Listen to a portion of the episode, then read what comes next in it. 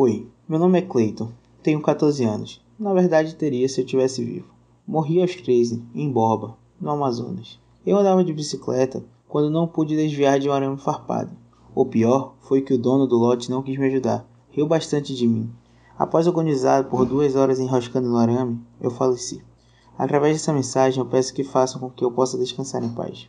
Enviem esse podcast para 20 grupos do WhatsApp e minha alma estará sendo salva por você e pelos outros 20 que a receberão. Caso não repasse esse episódio, vou visitar-lhe hoje à noite. Assim você poderá conhecer o tal arame bem de pertinho. Dia 15 de janeiro, Mariana resolveu rir dessa mensagem. Uma noite depois, ela sumiu sem deixar vestígios. O mesmo aconteceu com Jandira, dia 18 de março. Não quebre essa corrente, por favor, a não ser que queira sentir a minha presença.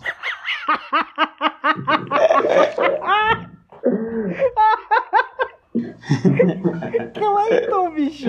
Muito bom. Muito bom. Saudades Orkut. Saudade do Orkut. Porra, é isso aí, galera. Passa lá, senão vocês vão sentir o araminha, beleza? um arame bem de leve. Bora pra vinheta. Diálogo Podcast.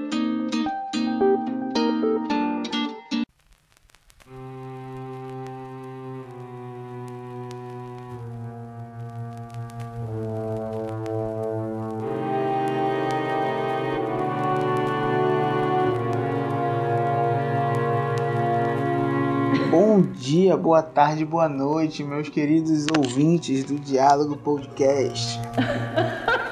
Meu nome é Thiago Calado e esse é mais um episódio do Diálogo. E aí, meu Roberto, meu meu Roberto foi ótimo, meu querido Roberto. Hoje vamos falar sobre o que hoje, meu querido? Beleza, amigo? Eu acho que já tá na cara, né? Lendas urbanas. Uau! Lendas urbanas. Assunto interessante. Eu, eu acho intrigante. E eu sou medroso pra caralho também. É, na verdade, Roberto, lendas urbanas eu confesso pra ti que me dava medo quando eu era pequeno. Hoje não dá mais medo não. Hoje é só eu mais faço rir dessas histórias que a gente acreditava quando era mais novo. Rapaz, eu, eu, eu gosto de permanecer medroso. porque a gente nunca sabe, sei lá, mano. Né? É bom respeitar né, as coisas. Por mais que seja mentira. Tá com medo do Cleiton te visitar com arame, né? Caralho, o Cleiton com arame foi sensacional. Puta que pariu, muito bom. Mas é isso aí, galera. A gente começou mais uma semana aqui, mais uma terça-feira de Diálogo Podcast. Agradecemos mais uma vez ao Marcos Tribuzzi, que semana passada, né, fez parte do nosso programa, apresentando pra gente a Lupita, Lupita pelo Mundo, animação amazonense que tá ganhando o mundo aí, né? Já tá passando na China e tudo calado. Show de bola. Grande Lupita, o Marcos foi super legal de receber a gente na casa dele, lembrando que aquele programa foi gravado final do ano passado, quando a gente achava que o pior da pandemia já tinha passado. Vai ter mais um programa gravado dessa forma. Semana que vem já vem mais um no mesmo formato, né? Que a gente tava iludido, cara. A gente tava iludido. Ah, pior já passou aí veio janeiro. Então é isso, se cuidem. Agradecemos mais uma vez ao Marcos pela disponibilidade e pelo programa sensacional que a gente teve semana passada. E hoje a gente veio aqui com lendas urbanas. Puta merda, eu tô animado. Então, bora pro tema.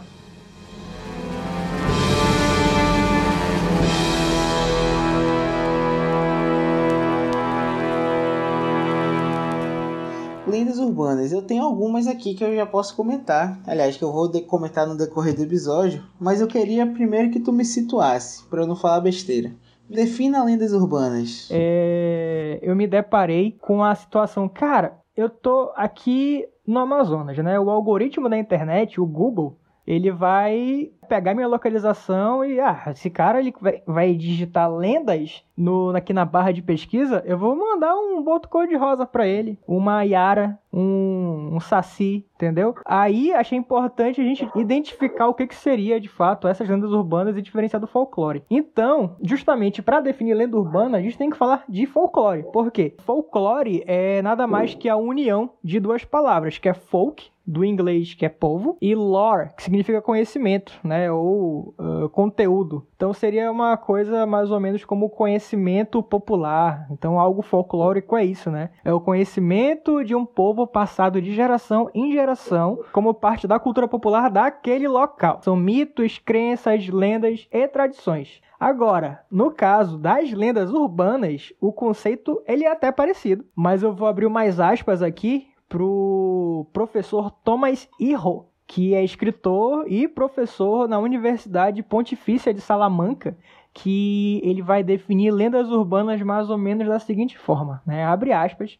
Lendas urbanas, mitos urbanos ou lendas contemporâneas são pequenas histórias de caráter fabuloso ou sensacionalista amplamente divulgadas de forma oral, por e-mails ou pela imprensa, e que constituem um tipo de folclore moderno. Importante salientar essa parte aí, né? Uhum. São frequentemente narradas como sendo fatos acontecidos a um amigo de um amigo calado. Ou seja, alguém conheceu o Clayton, alguém ouviu a história do Clayton e te contou. Ou ele mesmo te contou. Faz sentido pra mim. Nas, nas minhas histórias fazem, fazem bastante sentido. Ah, pois é. Olha só, continuando. E quem diz isso, né, como já falei, é o, o professor Tomás Irro, é, no livro dele El Libro Negro de las Leyendas Urbanas, Los Bulos e Los Rumores Maliciosos, ou Uhum. o livro negro das lendas urbanas, das mentiras e dos rumores maliciosos. O professor, ele também afirma que existe algo em comum nessas lendas urbanas, porque são histórias escritas por várias mãos. E cada pessoa que fica sabendo de uma se sente na obrigação de preencher aquelas lacunas. Aí, pois é, algum- algumas lendas urbanas que a gente já conhece já são muito antigas porque elas caíram, né, na, na boca do povo, como dizem. Só que elas sofrem algumas alterações dependendo do local, de onde essa pessoa mora e coisas do tipo, né? E, por exemplo, a história da mulher branca, que tem história de mulher branca de cabelo louro em banheiro, em tudo que é canto, né? História de Maria Sangrenta, por exemplo, a Loura do Banheiro, como eu já falei. Aquela moça, já ouviu falar aquela história daquela moça que tá andando na rua e pega um táxi? Já. Inclusive, tem algumas lendas urbanas, né? Pelo que tá falando, por exemplo, essa. que São lendas urbanas que, tipo, podem ser, por exemplo, dos Estados Unidos, mas que vão caminhando naquele papo que tu falou, né? Tipo, de fulano, fala de fulano, trazendo pro Brasil. Porque essa história da- dessa moça do táxi existe aqui no Brasil. E eu lembro de um episódio do Arnold,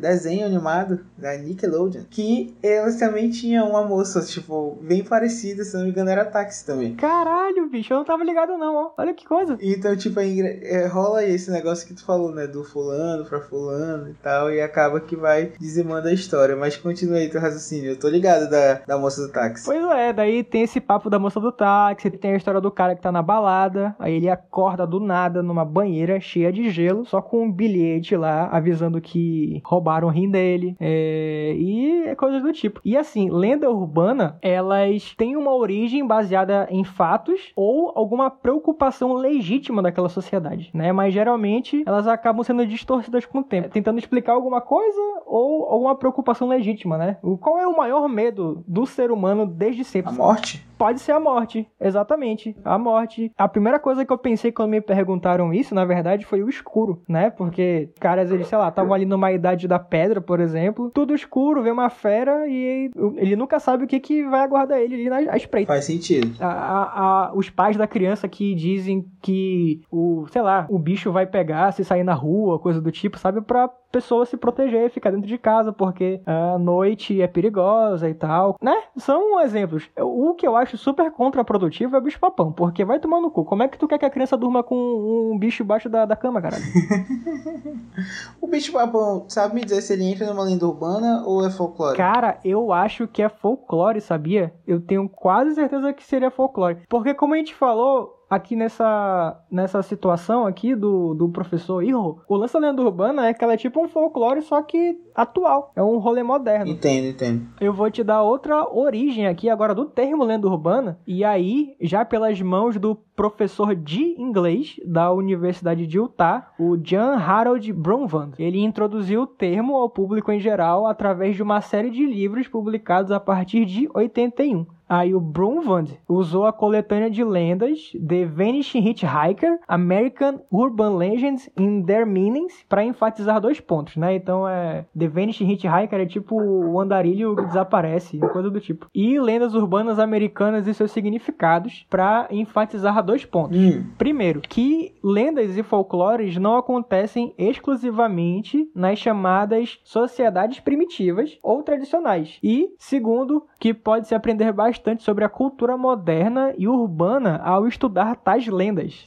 É muita onda. É legal, tipo, a gente dar esse contexto, né? Pra gente poder entrar e ver que tudo que a gente falar vai se encaixar nisso, né? Porque, por exemplo, aquele negócio que tu fala, né? No meu conjunto sempre foram formados por grupos de crianças barra adolescentes de cada geração. Então cada geração quando eu comecei a brincar lá embaixo, tinha uma geração que era mais velha que eu. Quando a minha geração começou a crescer, já tinha outra geração que era mais nova. Então meio que as histórias iam passando de grupos para grupos, né? Eu lembro de duas histórias bem que todo mundo do conjunto conhecia. A primeira é a mais fantasiosa, vamos dizer assim. Porque tu sabe que todo terreno aqui em Manaus, quando a gente era pequeno, todo lugar que era mais afastado, que era mais não sei o que lá, não, é que ali era um cemitério indígena e os índios, não sei o que lá, não sei o que lá. Sempre tinha esse papo. E o campo de areia do meu conjunto falavam que era um cemitério indígena. Só que eu não lembro de muita história, assim, só falavam que era um cemitério indígena e tal, que a noite tinha que ter. Aí eu lembro de uma época, eles conseguirem, a galera conseguir misturar a história da Maria Sangrenta com o cemitério indígena, que tinha parado a Maria Sangrenta, que batia não sei quantas vezes e tal,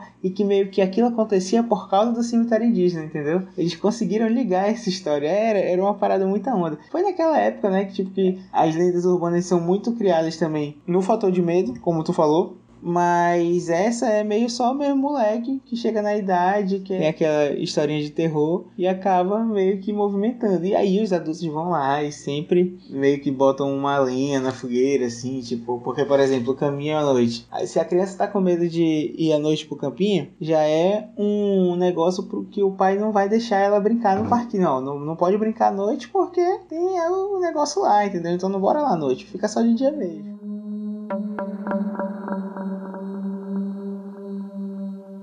Thank you.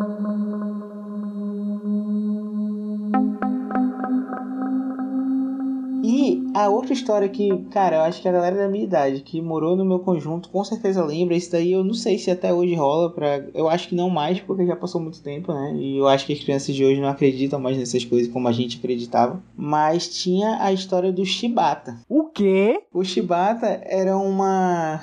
era um, um espírito, né? Que falava que ele morava no, no meu conjunto. Tem uma estação de tratamento, né? De água. E falavam que o Shibata ficava no, no, dentro dessa estação de tratamento. Lá tinha uma casinha, que ele era um ex-funcionário que ficava lá, que acabou falecendo naquela casa e que nunca mais saiu de lá. E essa era a história do Shibata. E aí tinha toda uma parada da, da, do pé de bananeira, que realmente tinha um pé de bananeira, de bananeira lá. Falavam que quem, a criança que pegasse um pé de bananeira, o Shibata ia aparecer.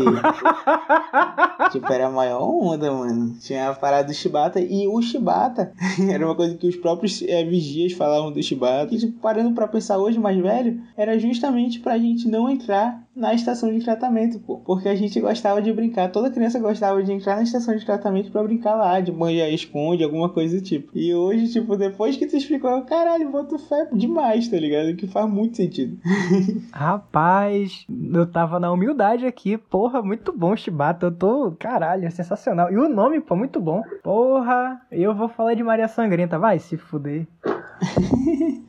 Cara, eu tenho, uma, eu tenho mais, mais duas ou três regionais, eu posso falar logo. Como eu já falei, né? Minha família de Recife e tal. E eu lembro também lá que tinha duas situações. Três situações, na verdade. E duas situações eram de lendas urbanas reais, tá ligado? Eu lembro lá que tinha o dois. Tiveram dois ladrões, assassinos, sei lá, no, que são mais antigos, assim. Eu acho que é da, sei lá, 80, 70, não sei. Que eram o Galego do Coque e o Bill do Olho Verde. Não eram, da, acho que não são da mesma época, não, realmente não sei te explicar direito porque não é nem da minha época, eu só escutei a história. E ele, esses dois, pô, eles meio que viraram lendas urbanas porque, tipo, eles ficaram conhecidos pelo, pelos corres que eles faziam, né? Pelos crimes que eles cometiam. Inclusive, eu não lembro agora qual dos dois é, usava um alicate para fazer uns crimes, para fazer é, crime e tal. E eles ficaram conhecidos a ponto, tipo, de é, as pessoas falarem, tipo, não vai pra rua que o galego do coque vai te pegar. Vai pra rua, cuidado com o Bill do olho verde e tal, tá ligado? Tipo, na região ali que eles, que eles frequentavam, tu acredita? E aí, tipo, hoje eles não devem mais nem existir e tem gente mais antiga até hoje que fala.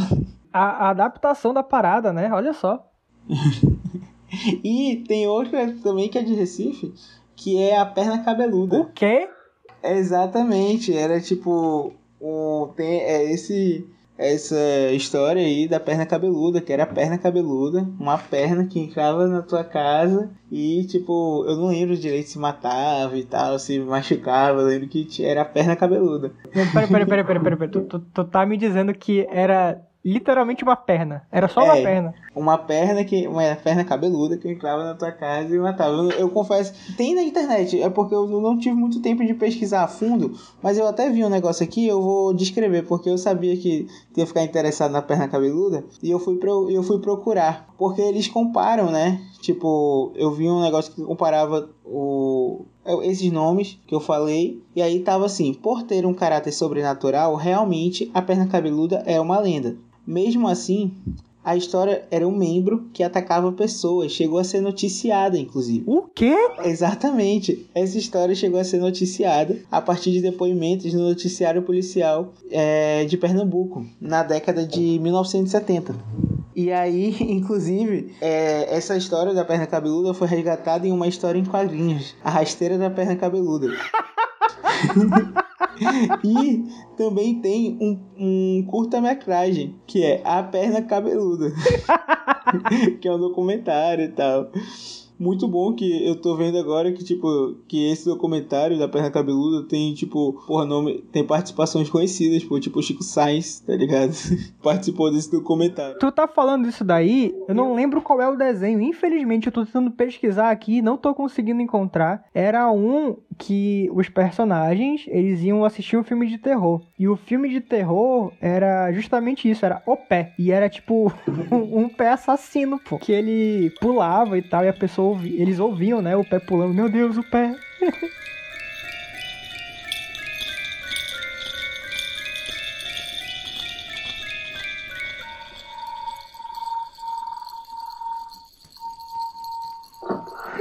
Agora, porra, me deixa falar aqui da, da Maria Sangrenta um pouquinho, né? Porque vou, vou no feijão com arroz, vou no feijão com arroz só. E assim, é, como eu já havia dito, né? Dependendo da região, é, a lenda ela pode mudar um pouco. Então eu vou dar tipo um, um, um pontapé aqui e depois eu vou contar as outras versões dela. Então, né, segundo o, o Wikipedia da Maria Sangrenta, é, a, a Blood Mary, também conhecida como Maria Sangrenta ou Bruxa do Espelho, é uma lenda urbana que faz parte do folclore ocidental. Né? A expressão Blood Mary é anterior à própria lenda, que tem sido originada na rainha inglesa Maria I, da dinastia Tudor né, cujo reinado foi marcado por fome, peste e perseguições religiosas, né? Diz que ela era uma perversa do caralho, mandava matar a galera, era sádica e ela também teve muitos abortos espontâneos. Então ficou esse, rolê de Maria Sangrenta pra ela e tal. Uhum. A lenda da Maria Sangrenta, só, é, como se tem hoje, é originária, no entanto, nos, nos Estados Unidos, no século XX. Existem diversas versões da lenda e alguma controvérsia em relação à lenda brasileira da loura do banheiro. E agora eu vou contar pra vocês qual é a história completa, porque lembrando que uma das características eh, dessas lendas que elas têm uma forma narrativa, né? Ela geralmente é uma pequena história, só que bem estruturada. Então ela tem detalhes, pô. Ela tem nuances. Não é assim, fala o nome da fulana na frente do espelho que, que vai aparecer. Não, pô, tem um, tem um Sim. contexto. Não é assim jogado também, não é bagunça. Tá, vamos lá. É, conforme a lenda, a Mary, ela foi morta, né, por motivos passionais entre o final do século XIX e início do século XX, né? E os seus olhos foram arrancados. Ah, precisa disso, meu Jesus. Desnecessário. sendo o corpo deixado na frente de um espelho, né? E diz que ela foi morta por um médico cirurgião. Daí, antes de morrer, ela tentou revelar o seu assassino ao escrever um T no espelho. Essa letra era a marca registrada do, do médico. Com isso, reza a lenda que toda vez que o seu nome for pronunciado três vezes em frente a um espelho, somente durante a noite, de dia não funciona. Ela aparecerá para alguém que tenha envolvimento com alguma morte e mantenha esse fato em segredo, né? Arrancando-lhe os olhos. Ela me lembrou o motoqueiro fantasma, que ele dizia assim: "Look to my eyes". Daí o cara que ele era assassino, coisa do tipo, ele ele via toda a merda que ele tinha feito e ele, sof- ele morria de remorso e a cara dele queimava, era muito onda. É bem bizarro. Voltando pra história. Pra complementar, ela grava o nome de quem foi morto antes de matar o assassino. Essa parte eu sinceramente não entendi. Numa outra versão, a Loura do Banheiro, ela seria uma lenda brasileira que teria sido originada em Guaratinguetá, São Paulo, a partir da história real de Maria Augusta de Oliveira Borges. Caralho, que nome longo. Após um casamento arranjado pela família aos 14 anos de idade com o conselheiro Dutra Rodrigues, um homem muito mais velho, né? E depois de um tempo, o casamento deles né, ficou infeliz e eles acabaram se separando depois de quatro anos. A Maria vendeu as joias dela e fugiu para Paris, onde acabou por falecer em 1891 aos 26 anos. Seu atestado de óbito desapareceu, tendo a causa-mortes se tornado um mistério. Mistério. Acredita-se que teria morrido de raiva. Caralho! Porra. Ah, não, ah, não, ah, não. De, é de raiva, tipo de, de cachorro. Eu pensei que ela tava muito puta, ela morreu. Acredita-se que morreu de raiva. Né, doença que na época era comum na Europa e que causava desidratação nas vítimas. O corpo da jovem, após voltar para o Brasil, foi mantido em uma urna de vidro no casarão da família para visitação pública. Mano, Pra quê, gente? desnecessário. Ah, enfim, enquanto o túmulo era preparado. Ah, tá bom, ok, tem o Miguel. Amélia Augusta Casal, mãe da Maria, né, arrependida, não queria enterrar a filha, mesmo com a sepultura pronta, até começar a ter diversas visões da filha pedindo enterro. Porra, né? Ah, devido a isso, sua mãe finalmente decidiu pelo sepultamento. Em 1902, 10 anos após seu enterro, a casa onde viveu deu lugar à escola Conselheiro Rodrigues Alves. A partir de algum tempo, surgiram boatos de que o espírito de Maria Augusta vagava pela escola, especialmente pelos banheiros, abrindo torneiras para saciar sua sede e pedindo enterro. A história ganhou força quando um incêndio misterioso atingiu parte do prédio em 1916. Após esse fato, a história da loura do banheiro, aí sim, espalhou-se e passou a fazer parte do imaginário adolescente em muitos colégios brasileiros, numa espécie de fusão com a lenda norte-americana. Muitas das características da Blood Mary passaram a ser associadas à loura do banheiro. O suposto espírito passou a ser descrito como um fantasma de uma jovem loira de vestes brancas com pedaços de algodão na boca, ouvidos e nariz. Esse espírito surgiria depois de um ritual de invocação que, né, vai tomar no cu. Pra que invocar? Deixa o bicho lá. Cara, isso não é uma história legal quando a gente tá gravando de madrugada e eu ainda vou tomar banho. né? É por isso que eu tomei banho antes. Enfim, aí essa história ela varia de escola pra escola, né? Olha que como é doido isso, né? Porque tem um, um ponto específico que é o colégio. Tem, com certeza, mano. É, menina é foda. É engraçado porque assim, é para tu ver como esse lance de ir atrás de fazer o errado, entre aspas, sabe, no conceito assim de criação e coisa do tipo, porque um dos rituais não era só chamar, né, pela pelo espírito, era tipo falar três palavrões, chutar o vaso, sabe? Caralho, é Tem tipo- que ser rebelde, tem que ser rebelde. não, pois é, pô, tem que ser rebelde, tem que ser essa pessoa que fala palavrão, tá ligado? É, dependendo do país, como eu já disse, né? Acho que já é a quinta vez que eu digo isso. Por exemplo, na Espanha tem a Verônica, que se eu não me engano é a mesma situação, eu não li a história. E também tem no Japão, só que é, história de terror do Japão eu prefiro não contar, porque, ah, ah, é mentira, não sei o que, mano, não, o japonês ele sabe meter medo, então eu vou ficar na minha.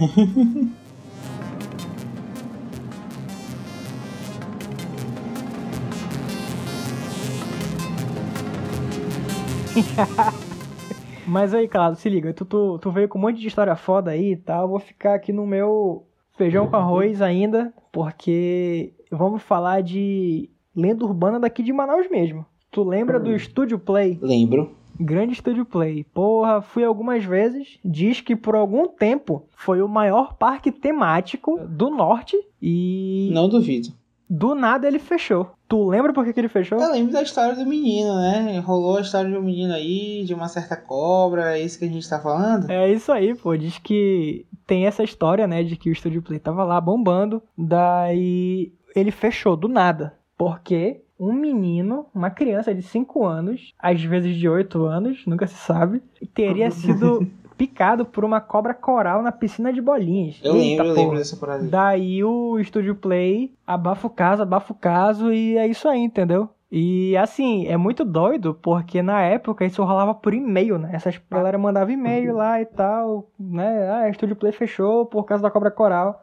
E a galera comprava pra porra a história na época. Tu comprou na época? Mano, eu lembro dessa história, eu não lembro do rolê tipo de eu ser moleque, caralho, o Estúdio Play fechou por causa disso. Eu lembro só da história, então. Só que eu confesso pra ti que eu não lembro se foi. se eu fiquei sabendo na hora, ou se eu só soube depois e. Mas eu acho que essa história, tu fala que não é verdade, né? Mas eu acho que acreditei muito tempo que essa história era verdade. Eu acreditei por muito tempo também, botava fé. Aí depois eu fiquei, será? Acho que não, pô, porque. Né? É, parando pra pensar, tipo, uma cobra coral do nada no Estúdio 5, só se alguém tivesse botado, né?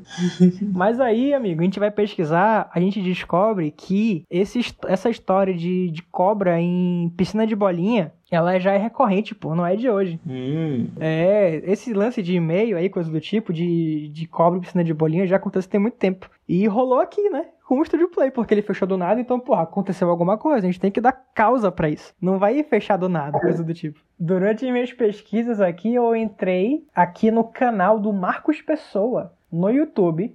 E o Marcos é daqui, né? Daqui de Manaus e tal. Eu acredito que aquele perfil no Amazonas é assim, é dele, seja dele. Tô ligado, tô ligado. Uhum. Daí ele entrou em contato com a direção lá do Estúdio 5, que fazia parte do Estúdio Play também, para saber o que, que, de fato tinha acontecido. Daí a pessoa respondeu e disse que basicamente era uma questão de espaço. E ele fechou por causa disso, né? Ele não estava mais suportando aquilo lá talvez ele precisasse crescer, daí não ia rolar, daí o Estúdio 5, né, a galera do Estúdio 5 e a empresa que fazia o lance do parque, em comum uhum. acordo, resolveram fechar, né, a parada. O lance da cobra nunca aconteceu. E eles inclusive disseram que a empresa que fazia a manutenção do parque era super cuidadosa e tal. Uhum. E que a piscina de bolinha era limpa todo dia, praticamente. Porque algumas crianças relaxam tanto lá que elas acabam fazendo xixi. Uhum. Todo dia tinha que tirar todas as bolinhas, fazer a manutenção, limpar direitinho. Caralho, que merda. E é isso. Continuando aqui na, na região mesmo, né? Tu lembra também da sereia da Praia da Lua? Com certeza, essa eu lembro até de foto. Porra, essa da sereia foi foda e eu botei fé por muito tempo. Eu botei muita fé, fiquei aí, pô, né? Tá lá o negócio, e agora? Né? Ninguém desmente nada. Tá lá, é real. Foda-se, entendeu? Tem essa porra mesmo lá. Nunca mais entra no rio. Era uma sereia bem Harry Potter, assim, tá ligado? Porra, era feiona, bicho. Era feiona, pô. Mas depois foi desmentida essa história, né? Da sereia. Pois é, eu botei fé nisso daí até o Fantástico estragar tudo. Caralho, passou no Fantástico, isso não lembrava não. Foi, pô, foi naquele quadro Detetive Virtual. Ridículo, ridículo. Daí eles foram lá, né, fazer a pesquisa da parada e descobriram que um cara chamado Juan Cabana, ele era escultor, né? E ele tinha esse rolê de fazer escultura super realista. E uhum. ele pegava restos de animais mortos para deixar tudo mais real e tal. Uhum. E crisar a galera. E essa sereia já tinha sido deixada em outros lugares, tipo na Indonésia. Deixou aqui na Praia da Lua e vazou, vagabundo. Aí é isso. Chatíssimo o cara. Esse cara não era daqui de Manaus, então? Não, não, não. Esse cara que deixou? Não, não. Caraca, que filha da puta. Eu achei que, tipo, que era alguém daqui que tirou uma onda, tá ligado? Eu não sabia que. Não, pois é, vagabundo, pô. E é muito bom porque é, não podia, mais uma vez, vir do nada, né? Tinha um papo de que um caseiro às vezes é um caseiro, às vezes é um barqueiro, que do nada sentiu um cheiro forte. Daí ele foi lá e encontrou a porra da sereia.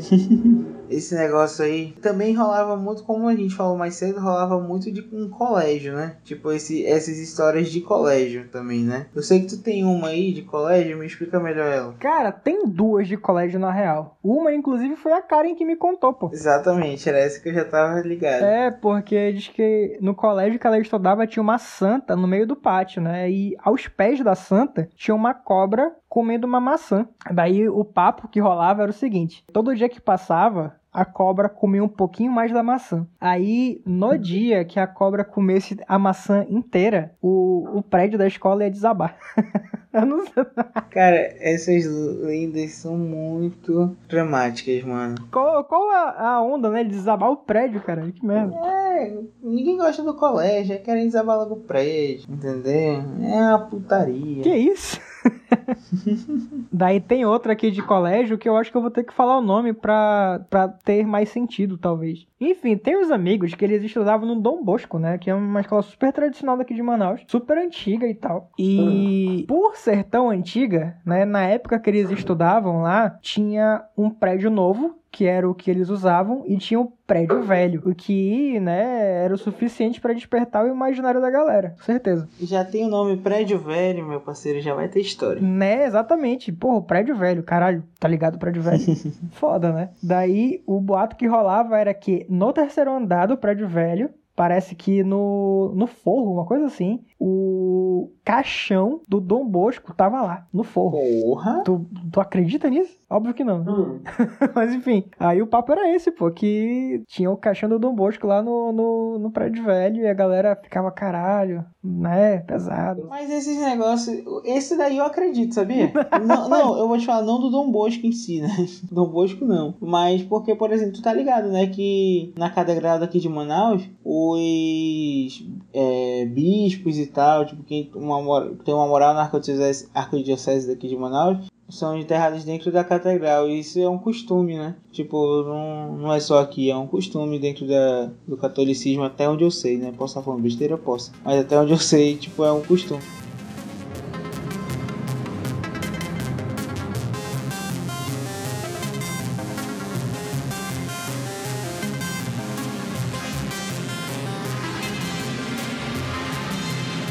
Agora, calado, é, eu não sei se tu tinha essa lombra, mas eu, particularmente, tenho um certo medo do Teatro Amazonas. Ao mesmo tempo que acho do caralho, uma puta de uma construção, admiro pra porra. Se tiver coisa lá, vou lá, mas eu tenho medo. Cara, eu confesso que não, não curto muito o prédio antigo, assim, tá ligado? Tipo, não faz muito meu. É, o Teatro Amazonas tá lindo e tal. Já fui lá, fiz aquela visita pra ele que todo. Não só turista tem que fazer, mas na hora tem que fazer também, né? Pra falar que conhece. Agora, porra, por exemplo, eu conheço uma galera, eu já fui estagiário, né, da Secretaria de Cultura, só que eu nunca estagiei no Teatro Amazonas. Né, eu estagiava no Palacete Provincial, que também, que é ali na Praça da Polícia, que também tinha umas histórias, mas não estagiei no Teatro Amazonas. E a galera do Teatro Amazonas falava que atrás das coxias tinha muita história, mano, de escutar e tal. Não sei qual que tu tem aí, mas realmente é um lugar que eu não gostaria muito de trabalhar lá, não.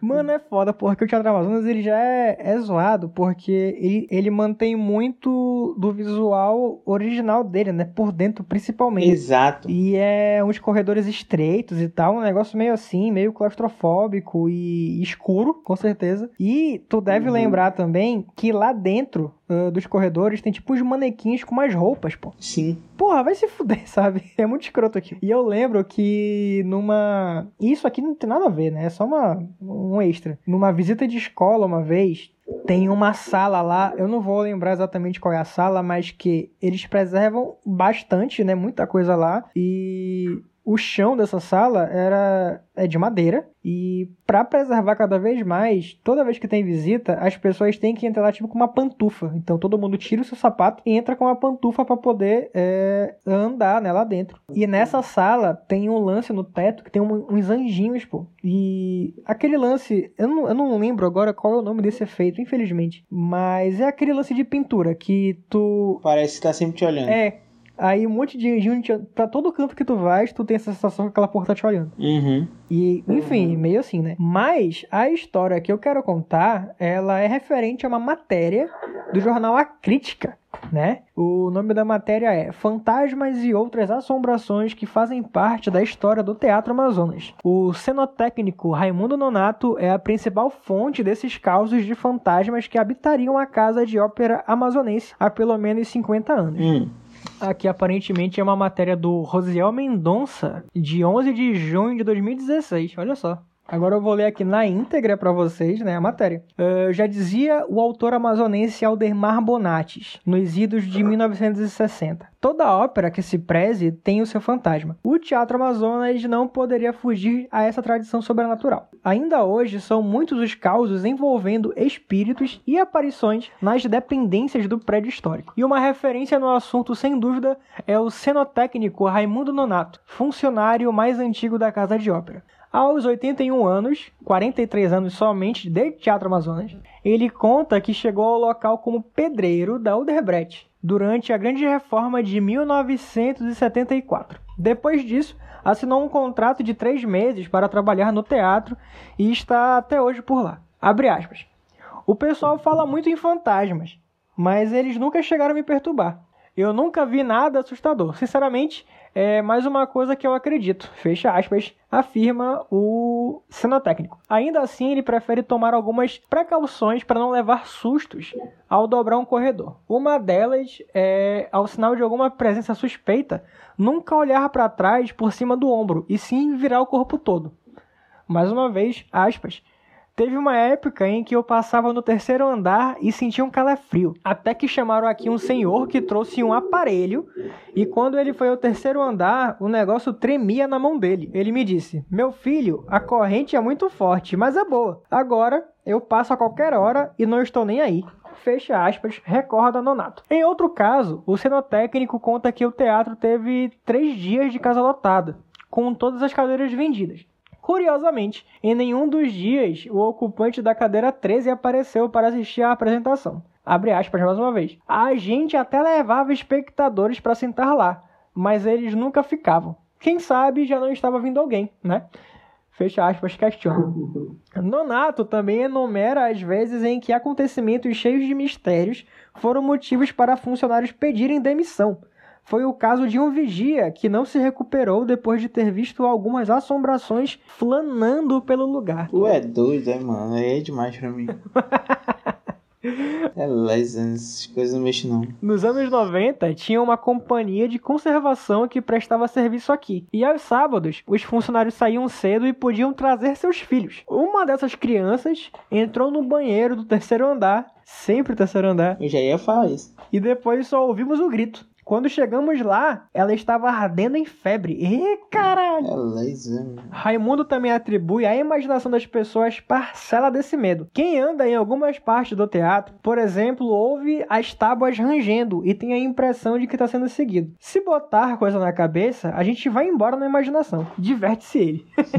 Quem se debruçou sobre essas histórias de fantasmas contadas por Raimundo Nonato foi o jornalista Antônio Carlos Júnior, autor do livro Dos Fantasmas ao Tacacá uma visão sobre o largo. Olha aí, gostei desse nome. Publicado pela Prefeitura de Manaus em 2011. O trabalho nasceu depois que o amazonense foi selecionado para participar do programa Rumos Itaú Cultura, que na época contava com uma categoria para estudantes de jornalismo. Abre aspas.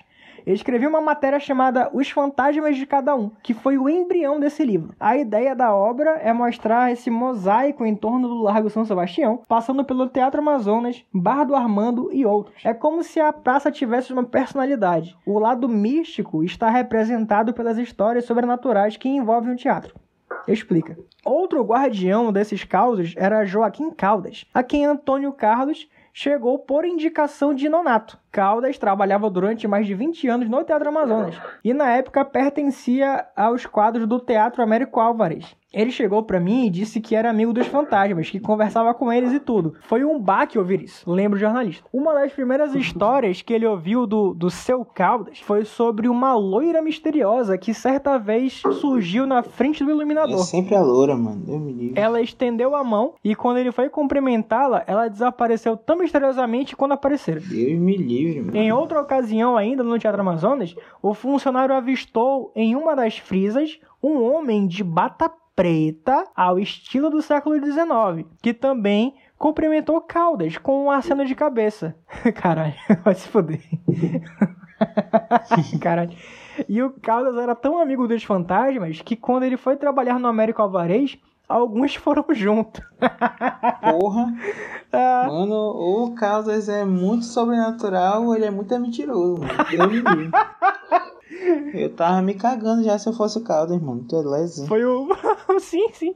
Foi o escritor Márcio Souza quem registrou em um artigo publicado nos anos 90 a frase de Aldemar Bonates, ex-administrador do Teatro Amazonas, de que toda ópera que se preze tem fantasmas. Márcio admite ser cético diante do assunto, mas não nega sua crença na fantasia. O primeiro contato dele com esses fenômenos foi em 1965. A atriz Glauci Rocha estava em Manaus com a peça Um Uísque para o Rei Saul. E enquanto ensaiava no palco, um dos contra-regras do espetáculo soltou um grito que alarmou toda a equipe. Segundo o relato, ele vira um cavalheiro, mano, em trajes de época, atravessar a parede depois de lhe dirigir um cumprimento. Mano, isso é muito Harry Potter, mano.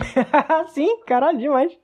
Aí aqui, a mesma figura teria aparecido para a pianista Jerusa Mustafa durante um solitário ensaio no local. Ao fim de uma das músicas, ela ouviu aplausos vindo da plateia. Quando se virou, conseguiu avistar um espectro, que as histórias diziam pertencer a um ator italiano vítima de malária durante sua passagem por Manaus. Beleza. Caralho. Mano, primeiro, meu irmão, eu tô no Teatro Amazonas, já tem todo esse esse acervo aí de história. Eu não toco sozinho nem a caralho, meu patrão. Eu não fico sozinho numa sala, não, mano. Não tem, não tem quem faça, mano. Não, mano, pra quê? Caralho, vai se falar. Cara, eu trabalhei no, no Palacete Provincial, que é um prédio também antigo e tal, que também é do mesmo formato assim do é, do- é, é um prédio histórico. É, tem lá ele era, se não me engano, era o era uma delegacia de polícia, então embaixo tem as celas, né? De onde a galera chegava a ficar presa por um tempo e tal. E dizem que nessas celas já rolar, rolavam. É,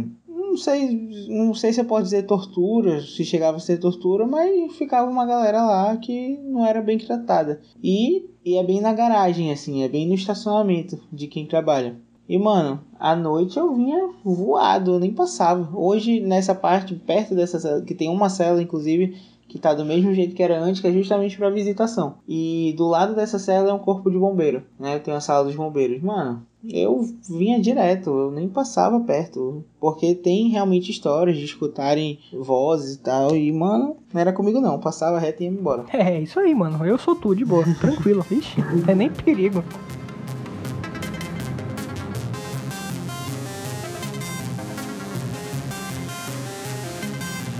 Amigo, tem mais uma sessão aqui do Jornal A Crítica que tem alguns microcontos. Dessa vez, a manchete é do Paulo André Nunes, de 2018, né? E ele conta aqui algumas paradas. Por exemplo, Vamos lá, Manaus tem lendas urbanas que estão mais vivas do que nunca, integrando o imaginário da população. Algumas dessas lendas aconteceram ali em 1910, diz que. Conta-se que na década de 1910, um guarda noturno conhecido como Zazito, que trabalhava na desativada Santa Casa de Misericórdia de Manaus, estava fazendo uma ronda por volta de meia-noite, quando viu um garoto de aproximadamente 8 anos com uma bolinha parecida com uma de tênis. Ele tacava a bolinha no chão e a parava. Ia caminhando na calçada do hospital pela rua 10 de julho em direção à Avenida Eduardo Ribeiro. Hum. O guarda interpelou dizendo: Menino, o que você faz a essa hora na rua? Onde você mora? O garoto olhou fixamente nos olhos do Zezito e respondeu: Bem ali. Apontando em direção à Praça da Saudade, onde aquela época se localizava o cemitério municipal. o guarda virou-se para olhar e quando ele voltou pro menino, viu seu corpo crescer e passar da altura das frondosas mangueiras que ficavam à frente, e caralho, da casa de caridade, com enormes dentes para fora, ameaçadores e terríveis, e supostamente provocando o desmaio do pobre guarda, que acordou mais tarde, jurando que nunca mais iria trabalhar à noite. Ego, bicho, esse aqui é muita onda. Né, mano? Essa aí eu nunca escutei, não. Aí aqui, ó, tem mais uma que é porco e chifre. Que os mais antigos falavam em porcos com velas sobre o dorso, que eram vistos nas ruas e que, segundo eles, teriam se transformado em pessoas. Aí tem uma outra. Em casas de festas, como no Morro da Liberdade, há relatos de que um homem que usava chapéu e que, por descuido, teria mostrado que tinha chifres. Horrorizou quem estava no recinto. Olha onde. É a versão atualizada do Boto. Mas chifre? Pois é, a versão atualizada do Boto. Ah, não sei. Porque olha só, eu ouvia um papo de, um, de uns tios meus que tinha uma danceteria, né? Que um belo dia tinha um mano lá que dançava pra caralho. Tava dançando pra porra, dançou, dançou, dançou pra caralho. Aí quando foram ver, ele tinha a pata de bode. Tu bota fé. Que onda, bicho. Daí olha aqui, olha aqui, galera. A, a mulher de branco que eu te falei. Dessa vez ela se diz a estranha passageira. Outro relato é conhecido até hoje e envolve um motorista de táxi. O fato ocorreu na década de 1950, quando o taxista Sebastião, que tinha o apelido de Tambaqui, chegou em casa uma noite se tremendo todo com as calças urinadas e defecadas, gaguejando palavras Coitado. ininteligíveis para sua esposa, que sem saber o que acontecera, colocou-o sentado numa cadeira de balanço e perguntou ao Sabá o que havia ocorrido. E ele, ainda trêmulo, respondeu: Eu saí da garagem central, era sete e meia da noite, já com o pensamento de vir embora para casa. Na altura da 10 de julho, uma moça acenou e eu parei. Ela entrou e pediu para que eu deixasse no Boulevard Amazonas, próximo ao cemitério São João Batista. Quando chegou ao destino, bem em frente ao portão principal, eu parei. Ela pagou a corrida e aquela hora da noite, como ela estava sozinha e naquele local, eu perguntei se ela não tinha medo de estar naquele local sozinha. Ela sorrindo com aqueles dentões pavorosos respondeu: Quando eu era viva, eu tinha. Vai te fuder. Beleza. Se liga, porque tem uma versão dessa história também, que é a Dama de Branco, uma coisa assim. Que na real, o que ela fazia era testar a fidelidade dos caras. Ela pedia um táxi também e ela tentava seduzir o cara. Se ela conseguisse seduzir o cara e eles transassem, coisa do tipo, ela ia Uhum. poder matar o, o motorista, entendeu? Agora, se o cara recusasse, ela só ia feri-lo. Ele ia se fuder do mesmo jeito, né? É, mas porra, eu prefiro só me ferir. tu já ouviu falar no Chico Cobra? Chico Cobra não, só no Chibata. Chipata. Diz que há alguns anos na rua Comendador Clementino havia um senhor apelidado de Chico Cobra. E aqui quem conta essa história que é o professor e historiador Almir Barros Carlos. Aí ele diz que o apelido desse cara era Chico Cobra e ele o conhecia, né? Pois era vizinho do Chico Cobra. Dizem que em noite de lua cheia, perto da meia-noite, ele se transformava em cobra. Verdade ou não, ele era assim conhecido. Chico Cobra. O amigo que recentemente falecido afirmava e jurava de pé junto que viu uma noite o Chico Cobra entrando num camburão, deslizando que nem um réptil e saindo pela outra borda. Esse mito era de todos conhecido e ninguém se atrevia a desmentir ou ao menos duvidar, porque diziam que numa próxima mutação, se essa pessoa estivesse por perto, pegaria uma surra do Chico Cobra. Que se arrependeria do seu atrevimento. Caralho, o Chico Cobra é tenebroso. Chico Cobra era valente. Sim, sim. E aqui tem mais uma história com uma coisa por trás, né? De acordo com aquelas origens que a gente contou mais cedo. É a história da vampira. Outra história aconteceu uh, na antiga Avenida João Coelho, hoje Constantino Nero. Então a vampira da Constantino. Próxima Matinha. Ainda bem que é lá pra longe, graças a Deus. Pois é, onde sempre se via à tarde da noite uma moça caminhando, descendo a ladeira. Numa noite de lua cheia, um rapaz com um jeito de conquistador e sedutor, conhecido como Zazá, resolveu abordar a passante. Encostou sua bicicleta e perguntou se ela não queria uma carona. Ela respondeu sem olhá-lo, com um fio de voz, que estava com dor de dente. Tá com dor de dente. Ele, pensando em roubar um beijo da bela moça, com a voz de locutor de FM, retrucou. "Ah, me mostre qual é. Desculpa, eu tentei. me mostre qual é. Abra a boquinha. Que merda, hein? Ah. E segurando o queixo dela, aproximou sua boca, quase encostando nos lábios da moça. Ela então vira-se para ele, abre a boca de onde teriam saído dois dentões pavorosos e disse: É esse aqui! Ele saiu que nem um bólido. Pedalando sua bicicleta com tanto desespero que passou na rua da Japurá, onde morava, e foi parar na sede do Atlético Mineiro. Ô, Atlético Mineiro? caralho. Porra, o cara aí errou na hora de digitar. Caralho. Ele saiu que. Ele saiu que nem um. Ô, caralho. Ele saiu que nem um bólido que passou na rua Japurá, onde morava, e foi parar na sede do Atlético Rio Negro. Ah, tá. Na Praça da Saudade. Desde esse dia ele ficou conhecido como Zazá do Dentão. Mas é isso, tu vê, tu vê a moça na rua, você não aborda e tenta beijar a moça, caralho. Cara, não tem pra quê. Não tem pra quê. Daí, cara, também tinha um papo que existia. Eles não sabiam ao certo. Mas diz que ou era uma aranha ou era um polvo gigante que morava embaixo do porto de Manaus. Aí tu decide qual que tu gosta mais. Eu acho que a aranha faz mais sentido. Tu achas? Aranha, caralho. Mas é porque qual é o outro? É um pombo? Polvo, caralho. Pombo. Ah, um polvo gigante. Não, polvo não tem pra cá não, porra. Polvo é de água salgada. Ah, mas a aranha tá bom. Ok, tudo bem. Deve ter uma aranha aquática aí, de boa. Deve ter, né? Deve ter.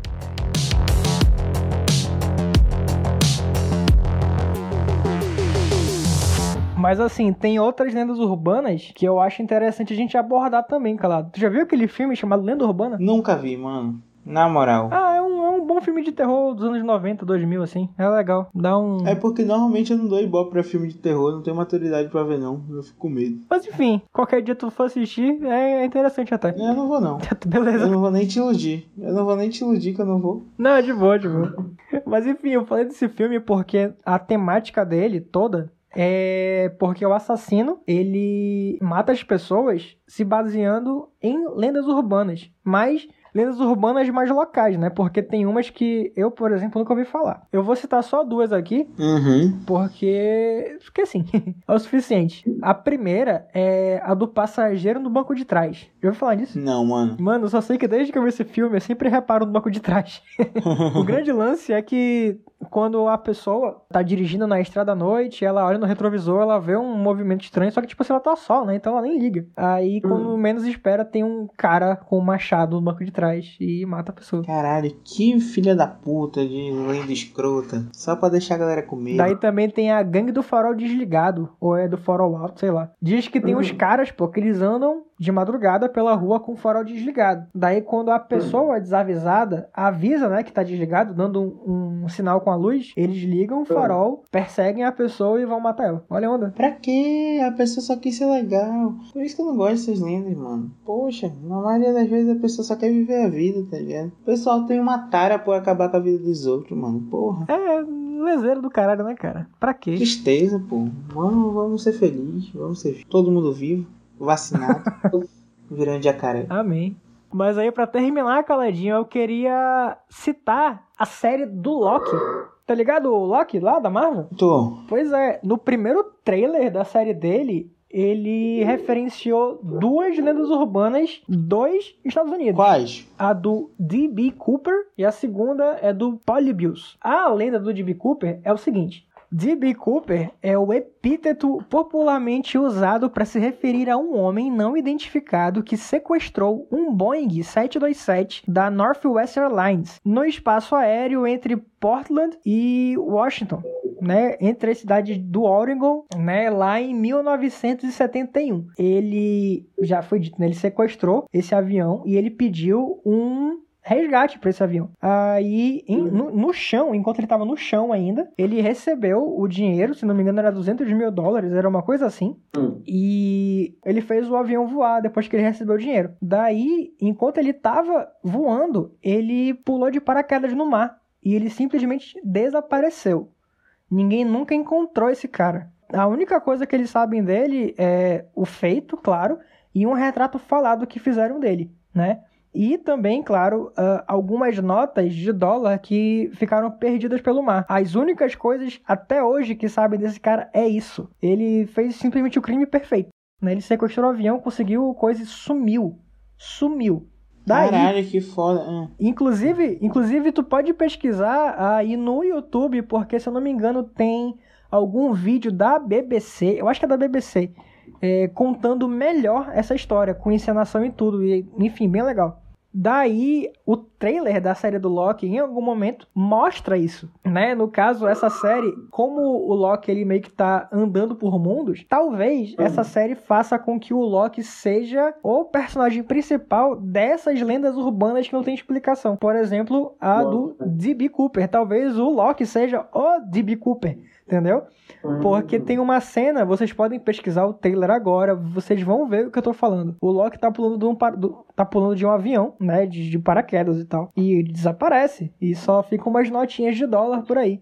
Isso é muito foda. Ah, Daí, a outra cena também do trailer, do primeiro trailer, porque no segundo eles retiraram isso, é a história do Polybius. E essa referência, ela, ela é bem mais sutil, porque é numa cena que o, o Loki tá meio que vestido de presidente e tal, e tu só vê no fundo. O Polybius, ele é um jogo de arcade, sabe aquela máquina de arcade e tal, de videogame? hum. E ele ganhou, né, essa, essa lenda urbana pra ele. No caso, de- diz que ele foi feito por uma empresa chamada é, Sinneslocken e ele teria sido um experimento obscuro do governo americano, que, segundo a lenda, poderia apagar a memória e causar pesadelos arrepiantes. As pessoas que jogavam esse Polybius ficavam viciadas super rápido e super agressivas, né? É, parece que era um experimento sobre comportamento, uma coisa assim. Elas faziam filas pra jogar esse Polybius e tal, coisa do tipo.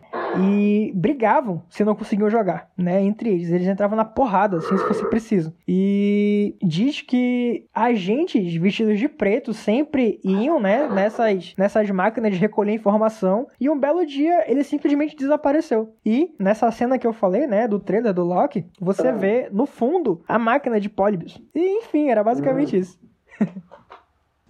Caralho, que foda, né? Juntar essas histórias e tal. Vai ser do caralho. Pois é, muito foda. Eu só queria deixar uma menção honrosa aqui pro quadro de lendas urbanas do Gugu. Enfim, é, eu vou falar que, que a atuação é ruim? Não vou falar que a atuação é ruim. É divertido pra caralho.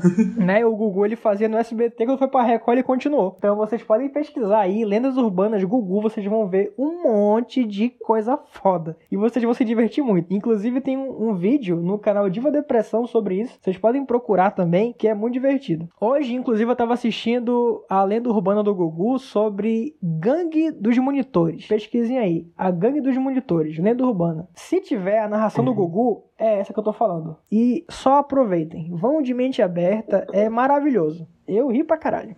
Muito bom, mano. Muito bom. Mas é isso, né, cara? Falei pra porra. É isso aí eu ia falar, eu acho que é isso, né? A gente falou bastante de lenda urbana. Confesso que uma parte do episódio me deu até medo aqui de estar gravando de madrugada. Mas é isso aí, galera. Agradecemos mais uma vez aí pela audiência de vocês e espero de verdade que vocês tenham gostado. Acompanhe a gente no Instagram, diálogo.podcast.